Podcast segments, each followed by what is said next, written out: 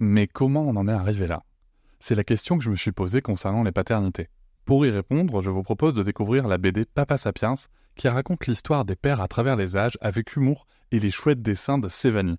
Elle va paraître le 6 juin prochain. Vous pouvez la précommander dès maintenant et avoir un cadeau idéal pour la fête des pères. Alors rendez-vous dans votre librairie préférée ou dans les liens en description de l'épisode ou sur mes réseaux sociaux. Avec quelqu'un qui a dit que je peux pas jouer aux poupées et après j'ai.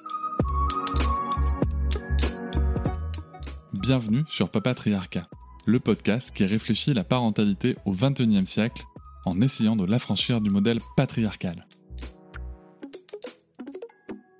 Ça m'a fait me poser des questions aussi sur, euh, bah, du coup, euh, ah, d'accord, les émotions, elles vont avoir une place particulière euh, dans sa vie, dans notre vie de famille, et du coup, dans, dans la mienne, j'ai compris en fait que c'était super important d'avoir un support unique qui reste la même personne, entre guillemets, et d'avoir des émotions qui changent, qui nous traversent, qu'on accepte et euh, qui fluctuent en fonction de ce qu'on ressent et pas d'avoir euh, un personnage, une émotion.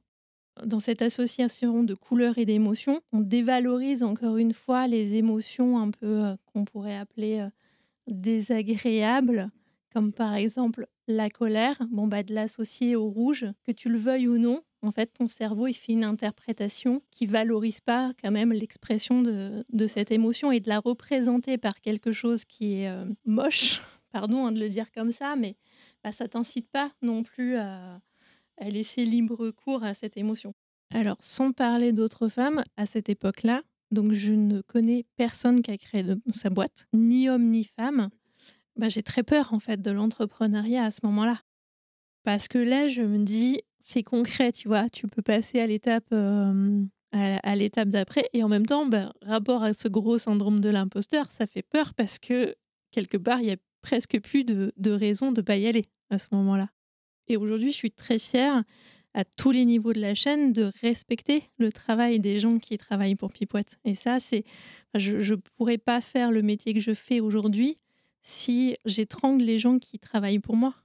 Et voilà, j'espère que cet extrait t'a plu. Tu pourras retrouver l'épisode en entier dès demain sur toutes tes plateformes préférées comme Apple Podcast, Podcast Addict, Pocket Cast ou encore Spotify. On peut aussi se retrouver sur les réseaux sociaux, sur Instagram, Facebook, TikTok, mais aussi tu peux t'abonner à ma newsletter, tu trouveras le lien en description.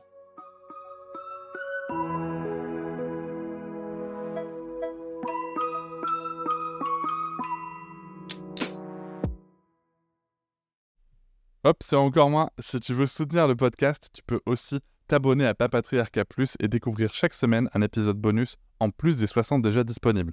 À découvrir sur tes applis de podcast comme Pocketcast, Castbox ou encore Apple Podcast. À très vite.